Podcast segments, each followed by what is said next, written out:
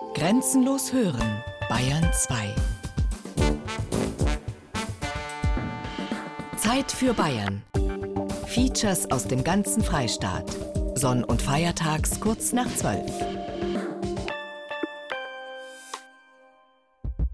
Geht es so, wenn wir da zu zweit nahe reden? Weil wir müssen uns heute nämlich die Moderation teilen. Alles fein, ihr müsst nur den gleichen Abstand lassen immer. Okay. Ja, also musst du da ein bisschen rucken. Also, komm, jetzt. Ja, ja. Ja, also. Also, also wir teilen uns heute die Moderation aus einem naheliegenden Grund, weißt Ja, eben, weil es halt heute ums Teilen geht. Also, fangen wir an. Also. ein herzliches Grüß Gott sagen der Florian Hartmann. Und der Gerald Huber. Meins, deins, eins. Das ist das Motto der heutigen Zeit für Bayern über die Lust am Teilen. Und genauso wie der heilige Martin. Dessen Namenstag ja vorgestern war. Richtig, also genau wie Martin seinen Mantel geteilt hat, so teilen wir zwei uns heute die Sendung. Viel Vergnügen.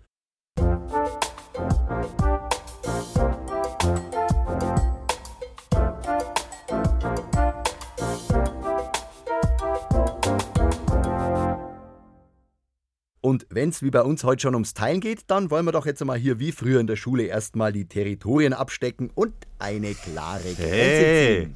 was soll das? Naja, geteilte Moderation, geteilter Moderationstisch. Und jetzt nicht gleich beleidigt sein, habe hier keinen Grenzstein aufgestellt, bin ja auch kein Feldgeschworener. Aber letztlich sorgt so eine Grenze doch auch für Ordnung. Nicht umsonst sind wir überall von Grenzen umgeben. Grundstücksgrenzen, Ländergrenzen, kulturelle Grenzen, juristische ja, also Grenzen. das klingt alles irgendwie ziemlich eingegrenzt. Er muss aber nicht sein. Weil so eine Grenze hat ja auch was Verbindendes. Wenn ich jetzt mal an den Ratsch über den Gartenzaun denke. Gibt's aber auch in der unschönen Variante als Nachbarschaftsdienst. Ja, schon, aber meist nur bei denen, die die Schranke schon im Kopf haben. Wie trennend oder verbindend so eine Grenze ist, hängt ja auch von den Menschen hüben und drüben und von deren Sichtweise ab. Es ist eine Krux. Auf der anderen Seite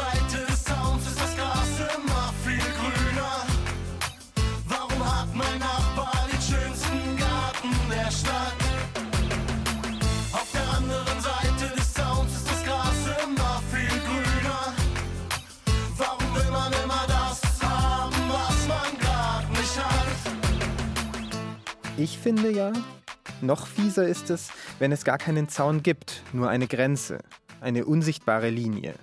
Eine Linie, die trennt.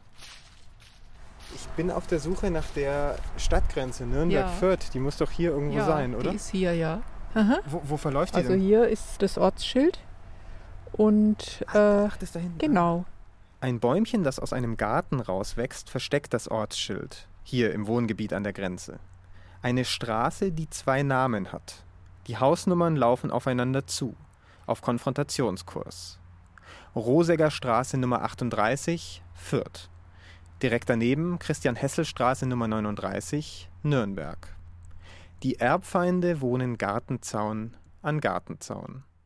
Letztendlich ist die Grenze aber ziemlich, also nicht geradlinig, sondern etwas eckig. manchmal zwei Häuser Fürth, dann wieder drei Häuser Nürnberg und äh, das hat mich am Anfang amüsiert, weil ich habe mich mit meiner Schwester dann gestritten. Nö, nö, das war, da stand doch ein Schild Nürnberg, hat sie gesagt. Ja, beim nächsten Haus ist Fürth. Wären Sie auch nach Fürth gezogen, wenn dieses Äh, Haus jetzt gerade auf der ja. anderen Seite? Ja, natürlich. Also mir ist es egal, ob ich in Fürth oder Nürnberg wohne. Das ist eine schöne Gegend, das ist ruhig, trotzdem einfach so fünf Minuten nach Nürnberg, fünf Minuten nach Fürth, wenn man denn dahin will. Ob das Fürth ist oder Nürnberg ist jetzt zweitrangig. Ne? Es ist überall da schön, wo man sich wohlfühlt und da, wo es einem gut geht, da ist es schön. Eine Nürnbergerin, zwei Fürtherinnen. Sie wohnen nicht mehr als 200 Meter von der Grenze entfernt und es fällt kein einziger nachbarfeindlicher Spruch. Vielleicht verschwinden die Vorurteile ja, wenn man nah genug an der Grenze ist. Leuchtet ein. Ich laufe jetzt so einen kleinen Fußweg entlang zwischen der Christian-Hessel-Straße und der Ludwig-Thoma-Straße. Und mein Plan sagt mir, hier müsste jetzt quer zum Weg zwischen zwei Häusern durch die Stadtgrenze verlaufen. Aber ich habe hier gar keine Markierung. Tags drauf erzähle ich meine Geschichte und bitte um Rat. Ich war gestern an der Stadtgrenze unterwegs zwischen Nürnberg und Fürth. Der Experte, an den ich mich wende, heißt Franz Valenta und ist Feldgeschworener. Einer also, der im Auftrag des staatlichen Vermessungsamts hilft, Grenzen zu markieren. Er bringt nach der staatlichen Messung die Grenzzeichen an, die möglichst unverrückbar und nicht manipulierbar in Stein gemeißelt sind.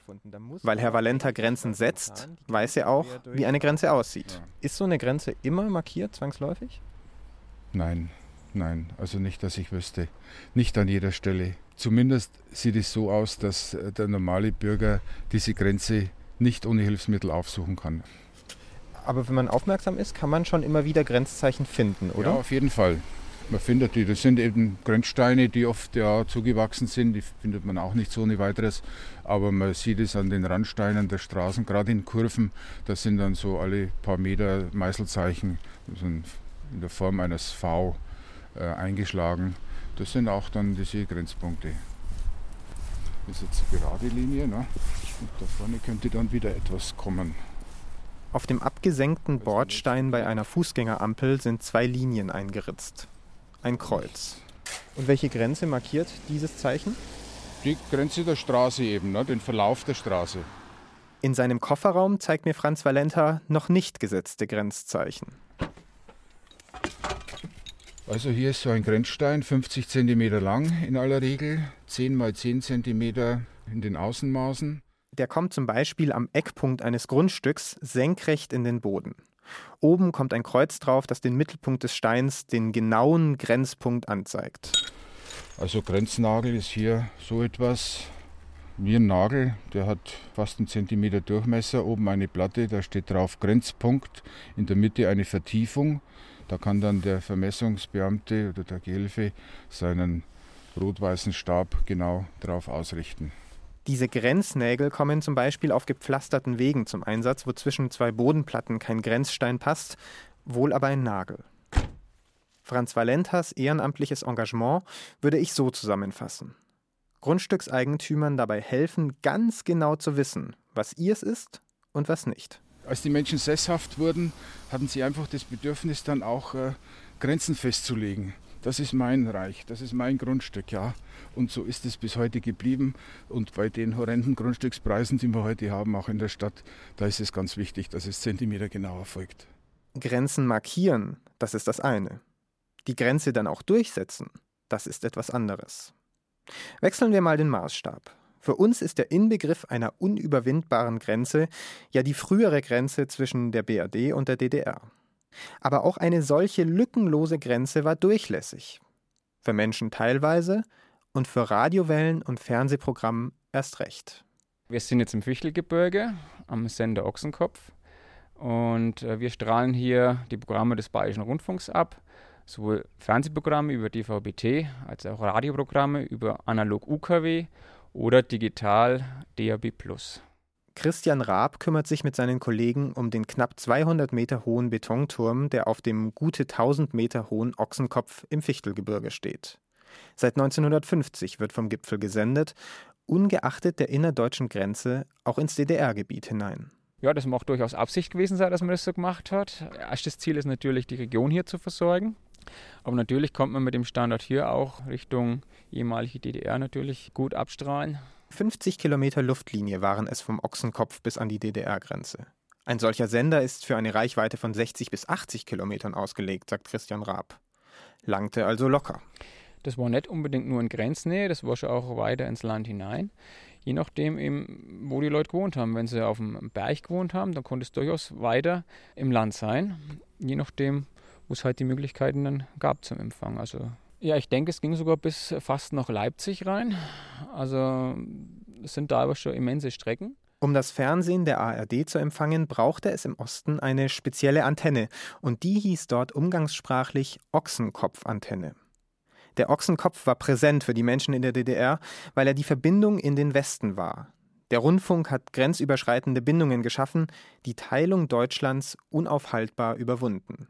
Das war nach der Wende eigentlich relativ oft der Fall, dass einfach hier am Nachmittag, irgendwann am Wochenende Leute einen Ausflug gemacht haben und hier am Ochsenkopf rauf sind und sich einfach mal den Sender, den Sendemast anschauen wollten, den sie jahrelang früher äh, empfangen haben, der eher Draht zum Westen war. Ja. Haben dann einmal geklingelt und wollten mal kurz mit den Leuten hier reden und halt ihre Geschichte erzählen. Was denn die Leute für Aufwand gehabt haben, den Sender zu empfangen, war natürlich schwierig, weil wenn sie irgendwo wieder in irgendeinem Tal gewohnt haben, dann waren natürlich die Chancen gering, ist ja logisch. Der Mund das merke ich auch, als ich in Thüringen durch die Schiefergebirgstäler fahre. Von wegen grenzenlos hören. Politische Grenzen mögen den Radiowellen egal sein. Natürliche Grenzen machen ihnen zu schaffen. In Probstzeller kommt das Signal vom Ochsenkopf dann wieder sauber rein. Heute wie damals. Also erinnern kann ich mich an den Bayerischen Rundfunk, der wurde bei uns gehört. Wir haben in den 50er Jahren haben wir größtenteils die Suchmeldungen mitverfolgt, weil äh, bei uns im Ort auch viele Flüchtlinge waren, unter anderem auch Ostpreußen, die Kinder auf der Flucht verloren hatten. Und dann ging es auch um Angehörige. Und dann gab es am Sonntagmittag das obligate Wunschkonzert vom Bayerischen Rundfunk. Das wurde jeden Sonntagmittag gehört. Die Dame, die kein Wunschkonzert ausgelassen hat, heißt Margarete Schunke. Und sie hat nicht nur BR Radio gehört, sie hat auch ARD Fernsehen geschaut. Dann hat man ja den Einfall gehabt vom Ochsenkopf und da konnten wir das Westfernsehen gucken. Wir haben zu der Zeit dann vielfach hier diese Serien, Bonanza und was da so kam, die Heidi, haben die Kinder dann geguckt. Äh, manchmal, wenn es also grieselig war, das Wetter war, so, wenn es so neblig war oder so, dann sind wir mit der Antenne gewandert. Das war ja nachher das Kabel dementsprechend lang. Da ging es auch mal auf den Boden, ne? dass man da gedacht hat, da kann man eventuell einen besseren Empfang haben. Oder es ging dann durch alle Räume, wo es eben am besten war. Aber meist, wenn der Fernseher aus war, stand das Kabel, also diese Antenne, an der Balkontür hinter der Gardine. das Westfernsehen war unterhaltsam, aber es war auch die Möglichkeit, die begrenzte Weltwahrnehmung in der DDR zu erweitern. Gedanklich ausreisen. Die Informationen, die waren, wenn man es gegenüberstellt, die aktuelle Kamera und die Tagesschau, die waren widersprüchlich, das ist klar. Aber man musste sich dann eben eine eigene Meinung bilden. Ne?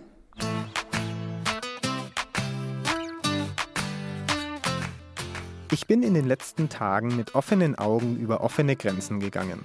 Ich habe meine Grundstücksgrenze überschritten, ich habe die Stadtgrenze überradelt, ich habe die Landesgrenze überfahren. Ich bin über die Bistumsgrenze gelaufen, habe die Postleitzahlgrenze passiert. Passiert ist nichts. Ich kenne meine Grenzen ein Stück weit besser und ich weiß, dass ich sie überschreiten kann. Grenzen sind nur dann geschlossen, wenn wir die virtuellen Linien akzeptieren. Thibaut Schremser war für uns als Grenzgänger unterwegs. Und wie schnell so eine Grenze verschwimmen kann, zeigt uns jetzt der Sepp Hopp. Ich sag, ich geh nicht. Da wird die in Nord- und Südhalbkugel geteilte Erde schnell eins über alle Sprachgrenzen hinweg.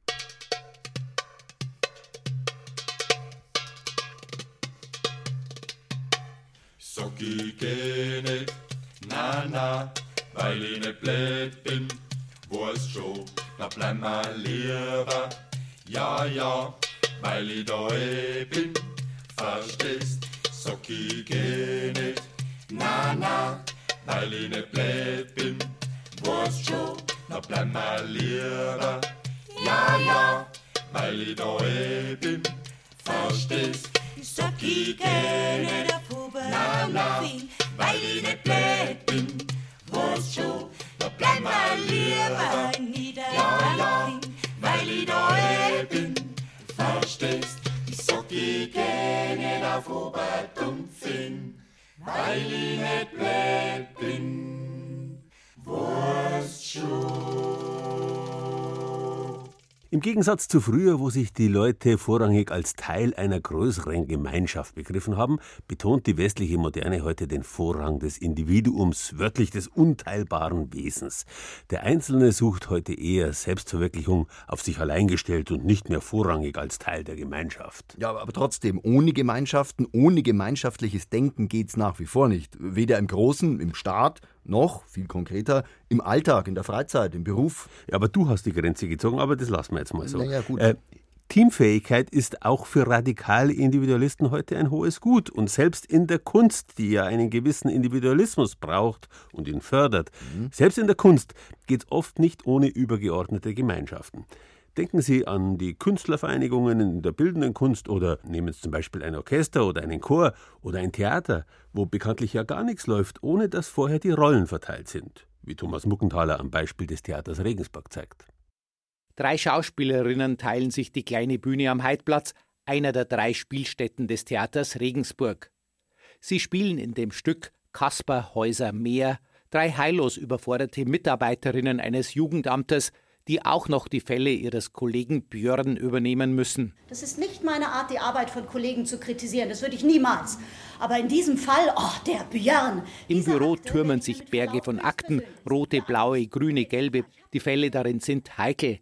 Das an vielen Bühnen gespielte Stück von Felicia Zeller ist auch eine Persiflage auf die Behörden.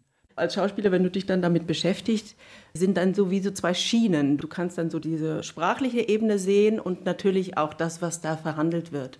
Und das war schon verrückt, dass wir so unterschiedliche Reaktionen hatten. Dass es Sitcom-Charakter hatte manchmal, weil so wahnsinnig viel gelacht wurde. Und dann natürlich Vorstellungen wie heute, wo es sehr ernsthaft ist, was das ja auch trifft. Auf der Bühne stehen Ulrike Requat, Franziska Sörensen und Doris Dubiel. Für sie war es wichtig, sich das Stück gemeinsam zu erarbeiten, durchaus nach gewissen Vorbehalten, angesichts des zunächst sehr schwierigen Textes. Diesmal fand ich, war es wirklich eine besonders schöne Arbeit. Wir drei Schauspieler, würde ich mal so einfach sagen, haben uns toll verstanden und mit Jona war es ganz toll und da diskutiert man natürlich darüber, was hat jeder für einen eigenen Zugang. Also das ist bei dem Stück auch nicht so ganz leicht erstmal. Da hilft es dann sehr, wenn man miteinander redet und viel redet und sich darüber austauscht. Ich habe einfach nicht gewusst, was ist denn das, worum geht es denn hier? Was ist das für ein Gerede, wer soll das hören? So ein Mist. Wenn man das liest, das Buch, oh, Kinder, nee. Und dann, äh, ja, komm, wir lesen es nochmal. Ach so, da sind da richtig so Figuren oder was. Große Stücke halten die drei Schauspielerinnen auf ihren jungen Regisseur Jona Mano, 30 Jahre alt, der mit Kaspar Häuser Meer überhaupt erst seine zweite Regiearbeit abgeliefert hat. Er hat uns den Raum gelassen, uns zu finden und unsere Sachen einzubringen. Und das war also doch eine Sache, die kann man nicht hoch genug loben. Es gibt nämlich wirklich Regisseure, die also so tun, als ob man das erste Mal auf der Bühne steht und er hat es mit Löffeln gefressen und du kommst dir vor und denkst, hör doch mal zu, Alter, oder so. Das kann es doch nicht sein. Und äh, das war eben nicht der Fall. Das mit einem wirklich diktatorischen Regisseur, der hätte alleine machen können. Also dann hätten wir nicht mitgespielt. Einige Monate vor Probenbeginn hat sich Regisseur Jona Mano bereits mit Ausstatterin Monika Franz getroffen, um erste Ideen auszutauschen. Herausgekommen ist eine klaustrophobische Situation, ein Büro ohne Tür. Wir haben einerseits versucht, einen Realismus zu haben. Deswegen haben wir einen einigermaßen realistischen Raum mit Fenstern und mit Akten und mit Schreibtischen und Stühlen. Gleichzeitig wollten wir aber auch eine Abstraktheit haben und haben einen Raum gefunden, in dem die Figuren relativ gefangen sind. Selbst ein eigentlich einfacher Vorgang, das heißt einen Raum zu betreten oder zu verlassen, wird damit schon kompliziert und zeigt überspitzt diese Überforderung dieser drei Frauen. Konflikte gibt es immer an einem Theater, aber kontroverse Diskussionen können auch sehr produktiv sein, betont Intendant Jens Neuendorf von Ensberg. Was war denn in Frankfurt so stark mit Neuenfels und Zehelein? Weil die eben gemeinsam gestritten und diskutiert und weiterentwickelt haben. Und das ist letztendlich auch ein Grundgedanke des Theaters, dass man Dinge gemeinsam entwickelt. Am Ende gibt es den Regisseur, der verbeugt sich, der kriegt die Schelte oder das Lob, aber dahinter steckt ein ganzes Team. Im Fall von Kaspar Häuser Meer hat die Teamarbeit jedenfalls funktioniert. Anders geht es nicht, sagen die drei Schauspielerinnen. In dem Stück verteilt sich es wirklich sehr ausgeglichen auf uns alle drei. Dann gibt es natürlich ein Stück, wo einer das trägt und die anderen eher zutragen. Also ich glaube, einer alleine kann nicht glänzen, wenn er nicht gut getragen wird. Manchmal wirkt es vielleicht so, dass man sagt, oh, ich habe da so eine kleine Rolle. Aber im Grunde ist es eine Teamarbeit und jeder ist wichtig. Wenn man zum Beispiel eine große Rolle spielt und daneben ist ein Kollege, der sich langweilt und denkt, oh Gott, wann kommt er endlich zu Potte oder so, das nimmt die ganze Energie. Wenn einer da ausschert, dann verliert die ganze Vorstellung auf jeden Fall. Zum Team gehört auch der oft übersehene Souffleur in der ersten Reihe. Ganz selten sind Souffleure wie bei dem Berliner Regisseur René Polesch mit auf der Bühne, weil die Texte so kompliziert sind. Meist sitzen sie, wie Michael Kohlhöffel im Regensburger Theater am Heidplatz, im dunklen Zuschauerraum. Als Souffleur steht man immer unter Strom, weil man in jeder Sekunde plötzlich dran sein könnte und gebraucht wird. Es könnte aber auch der Fall sein, dass man überhaupt nicht gebraucht wird. Aber das kann man vorher nie wissen. Also es ist ein Job, bei dem man unterfordert scheint, aber in Wirklichkeit eigentlich ständig gefordert ist. Michael Kohlhöffel stört das nicht. Es ist schlicht Theaterleidenschaft und das Wissen, gebraucht zu werden, warum er den Job macht. Letztlich ja. Und da ist es dann eigentlich fast egal, in welcher Funktion, dass man hinter oder auf der Bühne zu tun hat, Hauptsache Theater. Also man ist kein Star, wird auch keiner werden, aber man hat schon das Gefühl, dass man gebraucht wird. Und je komplizierter die Stücke werden, desto wichtiger ist der Souffleur. Wenn man der Presse glauben wollte, dann war Paul der gute, der generöse, der seriöse Mann, der Held der Kunst und der Geschäftswelt. Er war der große Impresario. Und ich, ich war das Flittchen. Eine andere Inszenierung. Tilla, ein Zwei-Personen-Stück. Auf der Bühne Hildegard Krost, 91 Jahre alt. Sie spielt Tilla Durieux, einst eine Berühmtheit. Das ist ein exemplarisches Schicksal für das 20. Jahrhundert, für diese Schrecknisse. Als Jüdin, als erste Schauspielerin in wunderbaren Rollen auf der Bühne zu stehen. Dann kommt eine, von heute auf morgen ist es Schluss.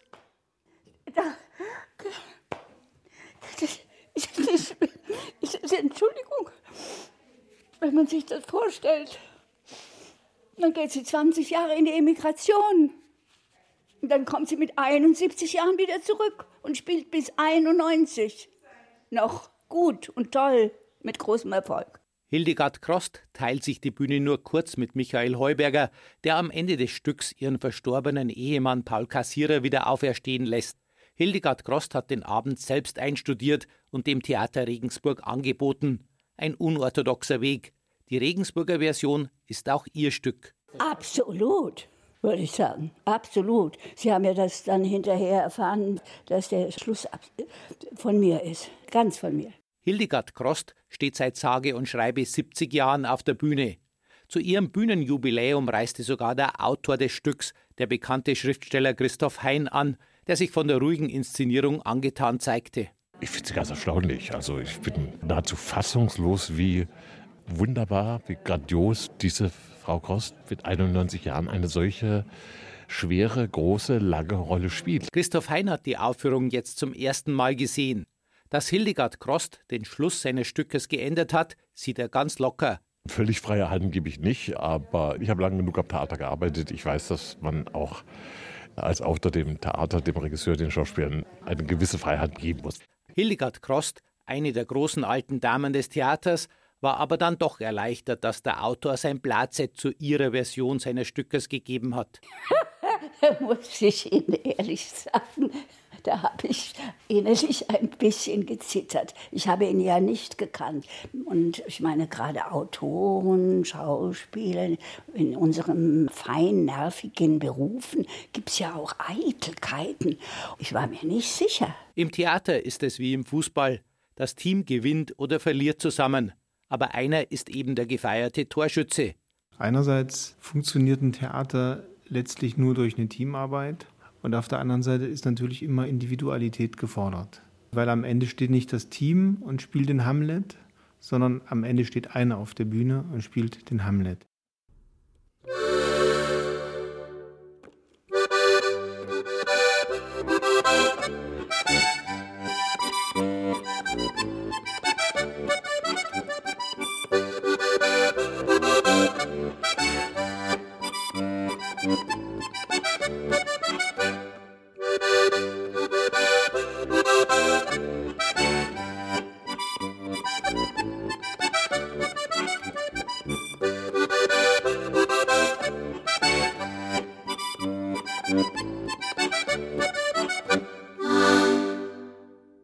Es mag ja sein, dass das mit dem Aufteilen am Theater oder auch in der Musik noch relativ gut funktioniert, aber spätestens beim Essen, da hört der Spaß auf. Also wir waren früher drei Brüder daheim, da wurde sich wenig geschenkt. Und im Großen funktioniert es ja oft genauso wenig. In einer globalisierten Landwirtschaft werden Lebensmittel immer billiger verramscht, sodass die Erzeuger selber nicht mehr genug zum Überleben erwirtschaften können. Gleichzeitig wird immer mehr produziert und alles, was nicht der Marktnorm entspricht, landet oft auf dem Müll. Ja, und genau gegen diesen Trend gibt es jetzt seit einiger Zeit eine neue Form der Landwirtschaft, wo sich Bauern und Kunden das Risiko, die Kosten und auch die vollständige Ernte teilen. Aha, klingt ein bisschen wie Sozialismus auf dem Acker. Naja, das jetzt vielleicht nicht, aber solidarische Landwirtschaft, das darf dann schon sein. Ob es funktioniert, das hat sich Ilona Hörath angeschaut. Erlangen an einem Mittwochabend im Oktober. Von einer vielbefahrenen Ausfallstraße ist Bauer Gerhard Rühl aus dem etwa 10 Kilometer entfernten Weißendorf in eine kleine Einfahrt eingebogen. Sie führt zu einem Hinterhaus, in dem früher einmal die Erlanger Tafel Essen an Bedürftige ausgegeben hat. Heute befindet sich dort ein sogenanntes Depot der solidarischen Landwirtschaft. Die Atmosphäre in dem Raum ist nüchtern, zweckmäßig, Neonröhren spenden Licht. An der Wand hängen Listen. In einer Ecke stehen mehrere Wagen. Eine junge Frau aus der Stadt hilft beim Ausladen. Die aus dem Auto, die frischen Sachen kommen daher und wenn dann alles da ist, dann wird aufgeteilt.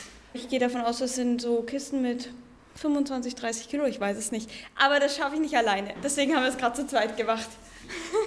Frisch vom Feld direkt zum Verbraucher. Das ist das Grundprinzip der solidarischen Landwirtschaft. Jeder, der sich in einer solidarischen Landwirtschaft, kurz Solavi, engagiert, zahlt einen monatlichen Mitgliedsbeitrag und ist fortan ein Ernteteiler. Je nach Solavi sind das mal 35 Euro, mal 50, mal 83. Dafür gibt es einmal in der Woche ein bestimmtes Kontingent an Gemüse, inklusive Ritual. An jedem Mittwoch pünktlich um 18 Uhr verkündet der Bauer den Ernteanteil, den jeder mit nach Hause nehmen darf. Zwiebeln zwei. Zwei, Hokkaido eine, Kartoffel drei Kilo. Heute haben wir schon fast den Herbst. Die wöchentlichen Produkte wechseln ja. Also nicht ständig, aber ein oder zwei Produkte können immer anders sein in der Woche. Das können zum Beispiel die Hokkaido oder Zucchini oder andere Zwiebelarten dazukommen. Und das muss also jeden Mittwoch neu gesagt werden. Eine Dame mittleren Alters freut sich schon auf ihren Anteil. Ich habe auch eine Abokiste. Da kann man halt auch die Sachen bestellen, die man möchte. Ja? Während dem hier gibt es halt einfach das, was der Bauer bringt. In der Abokiste gibt es auch Zitrusfrüchte, Südfrüchte, alles Mögliche. Und das ist halt, finde ich, ein bisschen fragwürdig so vom ökologischen her. Und so hat man einfach den direkten Bezug vom Bauern. Das finde ich schon sehr gut. Die Idee der solidarischen Landwirtschaft geht auf eine Beteiligungsform zurück, die aus den USA stammt. Community Supported Agriculture. Die Gemeinschaft unterstützt Landwirte, die zunehmend unter Druck stehen. Andererseits wollen Verbraucher wissen, woher die Nahrungsmittel kommen, die sie kochen, braten, garen. 2011 gründete sich in Deutschland das bundesweite Netzwerk Solidarische Landwirtschaft. Aus den anfangs drei Solavi-Bauernhöfen sind mittlerweile 65 geworden. Die meisten Solavis befinden sich dabei in der Umgebung von Großstädten. Denn dort gibt es offenbar mehr Kunden, die sich etwas Ideologie beim Einkaufen leisten wollen und können. Die Unterstützung des Landwirts hier der Region ist uns allen wichtig, ja. dass der einfach faire Preise für seine Arbeit bekommt. Und da geht es nicht darum, was ein Kilo Kartoffeln kostet, sondern einfach, dass seine Arbeit einen Wert hat und dass wir als Verbraucher die zu schätzen wissen. Es ist so, dass eben der Bauer nicht alleine das Risiko trägt, wenn eine Missernte ist. Dass man einfach sagt, gut, dann kriegen halt alle weniger Kartoffeln. Dann habe ich halt nicht die drei Kilo Kartoffeln, dann sind es halt vielleicht nur ein Kilo oder ein halbes. Also das Risiko wird einfach geteilt.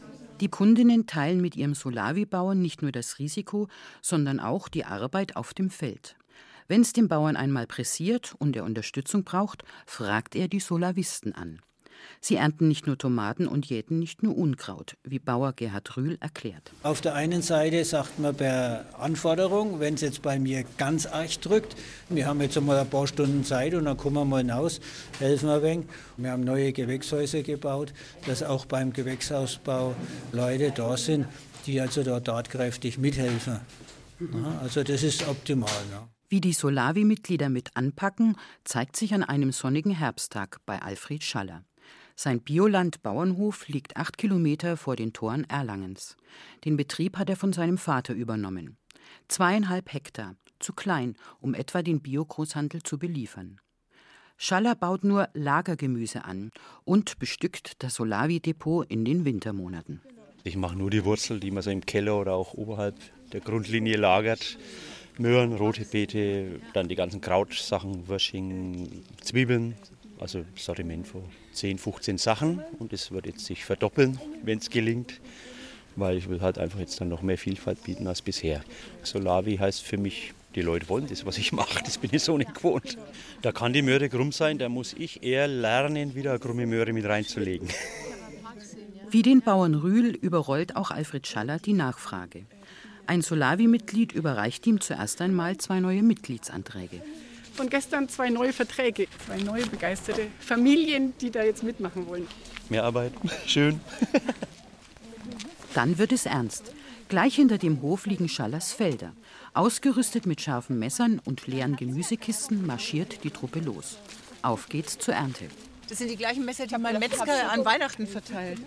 Es sieht eigentlich aus wie ein Buttermesser, ist oben abgerundet, aber angeblich sehr, sehr scharf. Ich weiß noch nicht, was wir damit ernten wollen. Bin gespannt. Vielleicht ein bisschen auf dem Boden rumrobben und irgendwas versuchen rauszustechen. Ich bin danach noch auf einer Feier eingeladen und ich habe jetzt auch schon die guten Hosen an. Schuhe war ich vorbereitet, aber dass ich noch eine extra Hose mitnehmen muss, wusste ich jetzt nicht. Du musst gar nicht robben. Echt nicht? Nein. Das ist gut. Hüfthoch steht er auf dem Feld, der zu erntende Lauch. Sein Grün ist eher ein helles Petrol.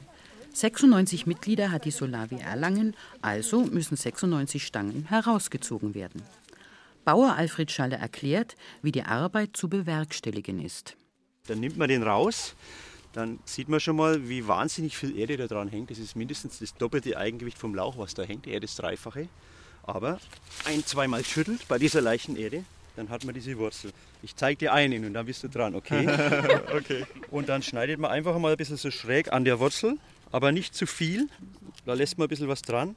Und dann ist er eigentlich vorgeputzt. Man schneidet das Grüne hier noch so ab.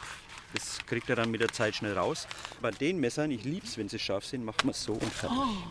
Und da muss man halt treffsicher sein. Ja. Möglichst drei, vier Zentimeter von der Hand weg und nicht in die Hand. Es entspinnt sich eine lebhafte Diskussion, wie viel Grün vom Lauch abzuschneiden sei. Die Stimmung ist gut, es wird geplaudert, gescherzt und über Regenwürmer gestaunt. Rezepte werden ausgetauscht. Riesige Lauchstangen, die sind doch wirklich wundervoll. Ich mache von Lauch sehr gerne Quiche. Die kann man dann auch kalt essen. Und ich habe jetzt ein Rezept, da ist der Lauch auch toll geschnitten, gedünstet. Eine Dose Kichererbsen aufmachen, eine Dose geschälte Tomaten aufmachen und das alles zusammen gut würzen. Da kann man dann Reis dazu essen oder Brot. Und das geht super zusammen. Ganz lecker. Knapp zwei Stunden später. Alfred Schaller ist mit seinen Erntehelfern zufrieden. Und die Arbeitsleistung bestätigt das, was ich schon lange wusste. Viele Hände, schnell ein Ende. Hoffentlich kommt ihr wieder. Ob in Erlangen oder in anderen solidarischen Landwirtschaften. Den Mitgliedern ist es wichtig, regionale Bauernhöfe in ihrer Vielfalt zu erhalten, eine symbiotische Gemeinschaft und eine enge Verbindung zwischen Landwirt und Verbrauchern aufzubauen, zu teilen und zu lernen, wie und wo das Gemüse wächst, um Lebensmittel zu wertschätzen. Und da ist noch etwas. Es ist ein Stück weit eine Sehnsucht, was für sich selber zu tun und es auch zu sehen, was man tut. Also eine Sehnsucht zurück zu den Wurzeln, was geerdet ist, einfach.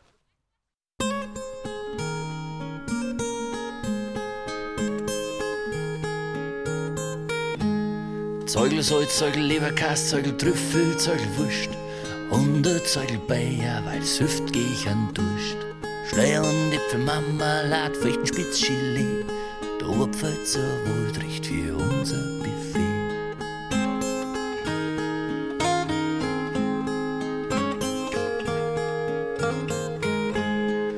Dinkelmehl, Dinkelnudeln, Dinkelkreis, Dinkelreis und ein Emmerbrot mit Honig drauf, in die sich gern beiß. Geräuchertes Roggenmischbrot und ein Boxhorn Gleikas, im Oberpfälzer Wald macht der Brotzeit grad Spaß.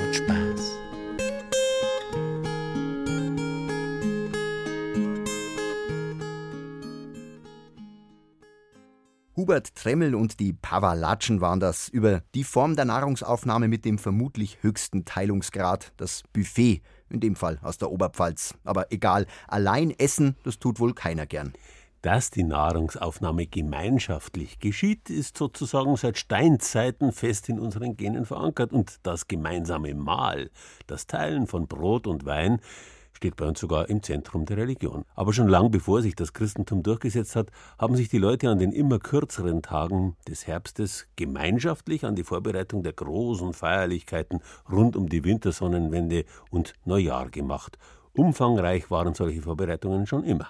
Aber geteiltes Leid zählt ja bekanntlich nur halb, geteilte Freude dagegen doppelt. Und wenn gemeinsam gefeiert wird, dann ist die eh schon bloß halb so große Strapaze der gemeinschaftlichen Vorbereitung komplett vergessen zugunsten des verdoppelten Festgenusses. Das gilt natürlich auch für den demnächst anstehenden Advent und die anschließenden Feiertage mit den großen Festmählern im Familienkreis, bei denen man schließlich nicht nur das Essen, sondern auch die Zeit miteinander teilt, meint Hannelore Fiskus. Äh, Mahlzeit. Mahlzeit. Mahlzeit. Mahlzeit. Mahlzeit. Äh, Mahlzeit. Das Wort besteht aus zwei Teilen, Mahl und Zeit. Zu einem bestimmten Zeitpunkt, für eine bestimmte Zeit, setzen wir uns gemeinsam an einen Tisch, um ein Mahl einzunehmen. Früher hatten die Mahlzeiten ihre festen Zeiten, mehr als heute. Da haben wir halt äh, Mittag äh, gemeinsam am Tisch gehockt und auf Nacht auch. Und da ist gegessen worden. Da ist sogar noch am Tisch Bett worden. Es ist ganz äh, auffallend im Evangelium, dass die wesentlichsten Begegnungen Jesu mit Menschen beim Mahl, beim Essen teilen stattfindet. Nicht nur das Abendmahl, auch vorher schon, in dem Haus vom Pharisäer, die Begegnung mit der Maria Magdalena. Alle Szenerien finden beim Mahl statt. Essen ist ja ein sozialer Akt. Im Grunde gibt es nichts Traurigeres, als alleine irgendwo zu sitzen und was in sich reinzumampfen. Menschen auf der Straße, der Nürnberger Oberbürgermeister Ulrich Mali und der Münchner Pfarrer Rainer Maria Schießler. Mahl halten im biblischen Sinne ist nicht nur Nahrungsaufnahme, sondern ist vor allem Lebensteilung. Unser Geschäftsessen kommt davon. Und wir haben das übernommen. Äh, wesentliche Stationen in unserem Leben, Taufe, Kommunion, Firmung, Hochzeit, äh, bis zum Beerdigungsschmaus, alles einmal verbunden mit einer bestimmten Wegmarke in meinem Leben. Selbst eine Henkersmahlzeit wurde den zum Tode Verurteilten noch gewährt. Essen bedeutet seit jeher mehr als Nahrungsaufnahme. Es bedeutet teilen, sich mitteilen, am Leben der anderen teilhaben, aber auch Unterhaltung und Geselligkeit. Schon im alten Rom pflegte man diese Kunst. Bei römischen Gastmählern waren Musik und Unterhaltung sogar wichtiger als das Essen selbst. Darüber hinaus war das Gastmahl der geeignete Anlass, um private, geschäftliche und politische Angelegenheiten zu regeln. Gegenüber dem griechischen Symposion stellte das Gastmahl eine Weiterentwicklung dar. Zum einen waren Frauen nicht so drastisch und prinzipiell ausgeschlossen, und zum anderen war das Gastmahl nicht der Oberschicht vorbehalten, sondern auch im Bürgertum verbreitet. Schreibt Gunther Hirschfelder in seinem Buch über die europäische Esskultur. Ob Freundschaften, Bündnisse oder Frieden, alles wurde mit einem gemeinsamen Mahl beschlossen und besiegelt. Wir wünschen allen Menschen auf der ganzen Welt Frieden und Glück. Die Nürnberger Friedenstafel erinnert bis heute an das Friedensmahl von 1649. Nach den Verwüstungen des Dreißigjährigen Krieges war die Stadt Schauplatz eines europäischen Friedenskongresses, der damals mit einem großen Friedensmahl im Nürnberger Rathaus gefeiert wurde. Heute wird dieses Friedensmahl wiederholt, wenn Oberbürgermeister Ulrich Mali alle zwei Jahre den Friedenspreis der Stadt verleiht. Also die Menschen kommen dorthin und sind, haben die Herzen voll äh, von dem Wunsch, sie alle teilhaben zu lassen an dem sozialen Akt des Essens. Egal ob bei Sonne oder Regen, die Nürnberger Altstadt ist eine riesige Tafel und die Nürnberger feiern dieses Fest bei jedem Wetter. Ja, natürlich. Wir sind eisern und standhaft und haben ein Vesper dabei gehabt. An, an, an Obersten, ein Stückel Stadtwurst. Wir sind einfache Leute wegen dem Pressack. Wir sind das gemeine Volk, wir sitzen auf der Straße.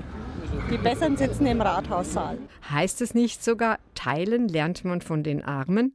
Egal, als Jesus mit seinen Jüngern teilte und als er das Wunder der Brotvermehrung vollbrachte, waren es die Armen, die den Armen zu essen gaben.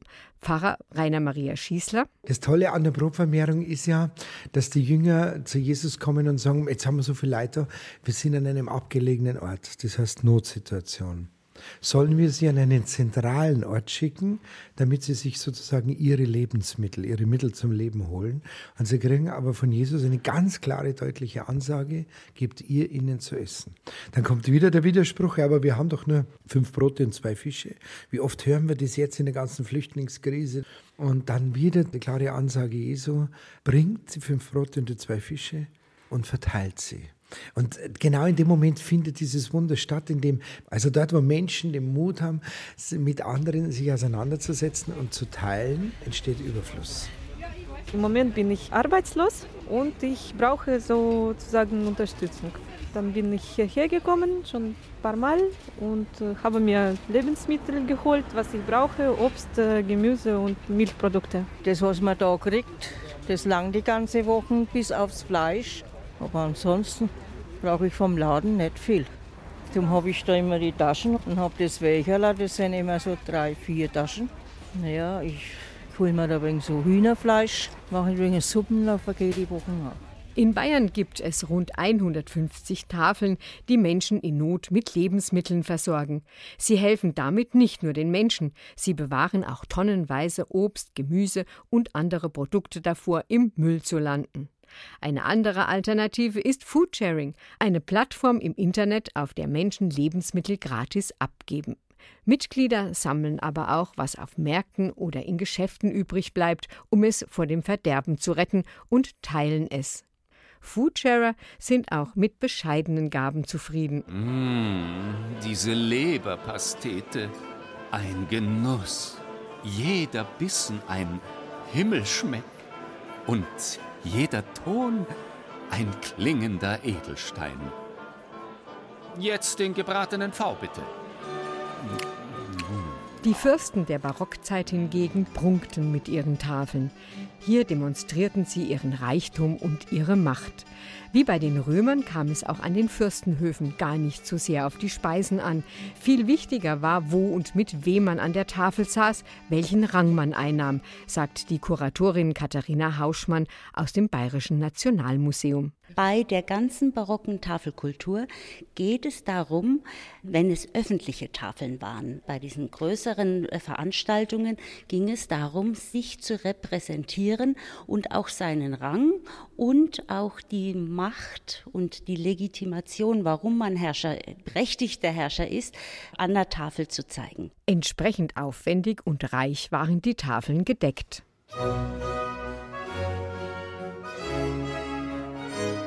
Alles hatte seinen Platz.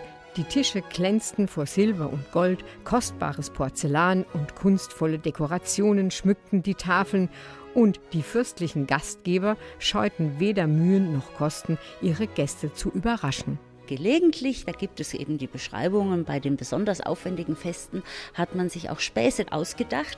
Zum Beispiel gibt es Beschreibungen, dass der Hofnarr, ein Zwerg, in den das großen Aufbau von einem Braten mit innen drin saß, von einer Pastete, und dann bei einem bestimmten Geräusch ist der rausgesprungen.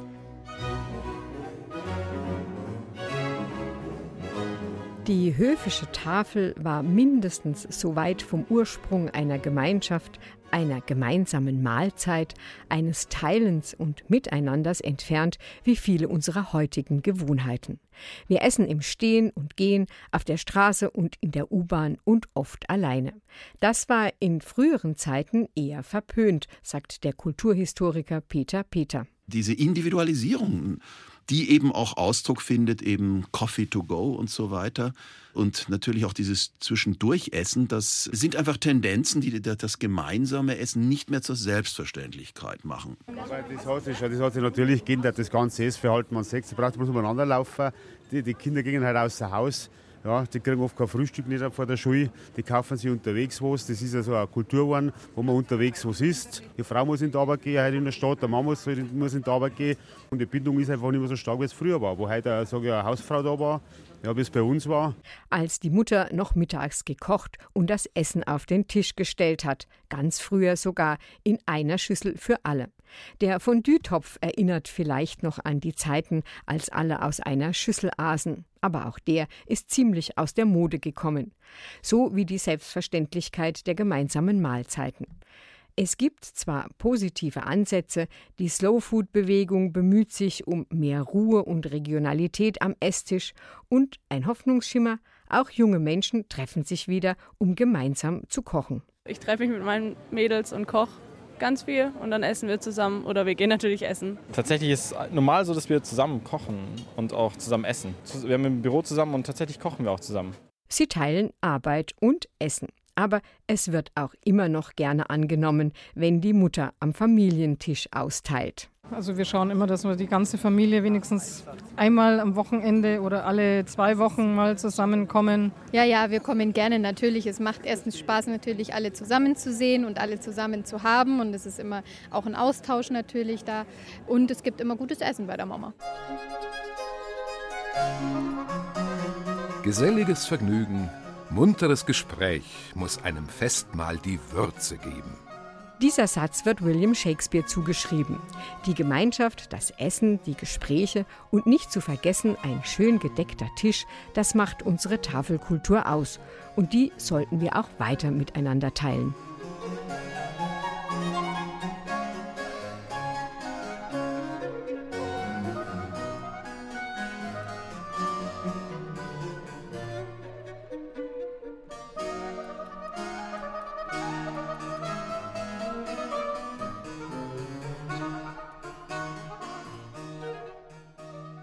Jetzt aber Schluss mit der Teilung. Schön, dass Sie sich Ihre Zeit mit uns geteilt haben. Bilder und weitere Informationen zu den Teilbeiträgen von heute gibt es auf unserer Internetseite. Klicken Sie rein unter bayern2.de. Dürfen Sie gerne aber auch anderen mitteilen. Jetzt ist gut.